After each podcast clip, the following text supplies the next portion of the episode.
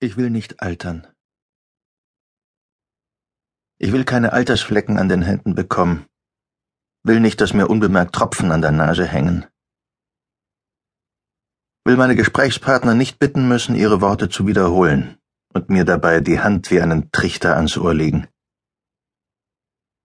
Ich will nicht vergessen, welche Städte ich bereits besucht habe, will nicht weniger oft einen hochkriegen, will keinen Platz im Bus angeboten bekommen, obwohl ich selbst gelegentlich für andere aufstehe und meine Tochter genau dazu erziehe.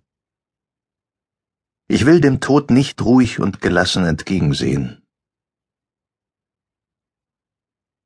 Ich bin 54 Jahre alt und ich betrüge meine Frau seit einem Jahr mit einer anderen, einer 23 Jahre jüngeren Frau.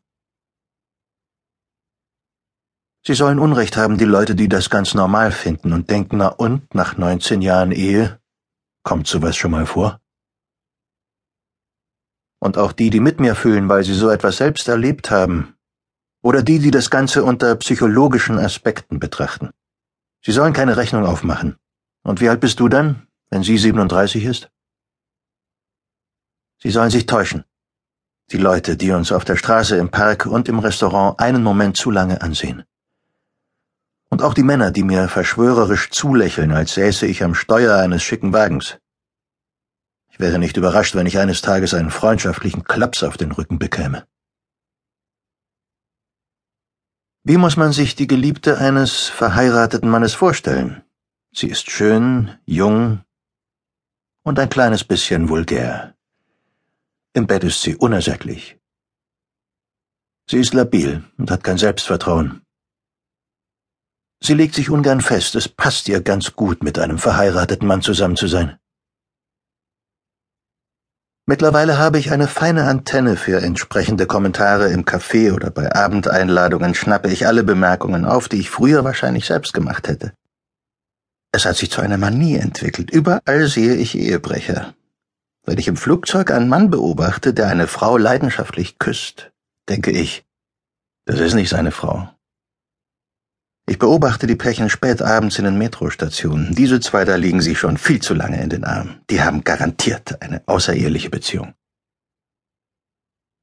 Ich stelle mir ihre jeweiligen Ehepartner vor. Geliebte, dieses Wort gefällt mir gar nicht. Ich bringe es mit dem Getuschel meiner Klassenkameraden in der Grundschule in Verbindung. Ich habe eine Geliebte, habe ein Verhältnis. Ich bin untreu. Mehrmals täglich sage ich mir das, um mich selbst davon zu überzeugen. Ich habe das Gefühl, die Gedanken eines anderen zu denken. Morgens wache ich neben mir auf, und das Erste, was ich sehe, ist ihre unter der cremeweißen Decke hervorlugende Schulter. Sie hebt und senkt sich im Rhythmus ihres Atems. Mein Blick wandert an ihrem Arm entlang zum Ellbogen, zu dem mit einem leichten blonden Flaum bedeckten Unterarm, zu ihrem Handgelenk, den blauen Adern auf ihrem Handrücken, ihren Fingern, die auf dem Laken ruhen. Ich schmiege mich an sie, an ihren warmen Körper. Ihr Rücken liegt an meinem Bauch. Ich taste nach ihrem Nacken. Ihre Haare kitzeln mich. Ich höre ihren Atem durch das Baumwollkissen und es ist gut. Es ist gut, bei ihr und ihrem Geruch aufzuwachen. Ich kriege einen Ständer. Wonach duftet Alex?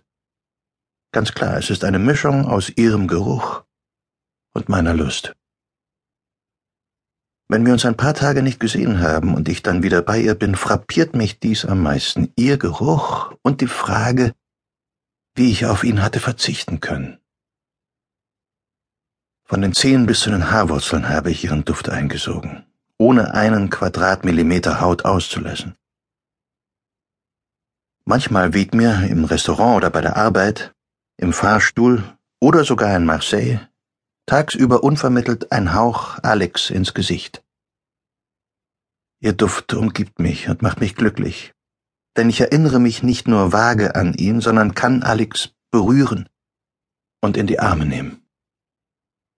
Wie ein Kindskopf habe ich mal die Nase in einer ihrer Blusen vergraben. Ich wollte sogar schon ein T-Shirt aus ihrem Wäschekorb stibitzen.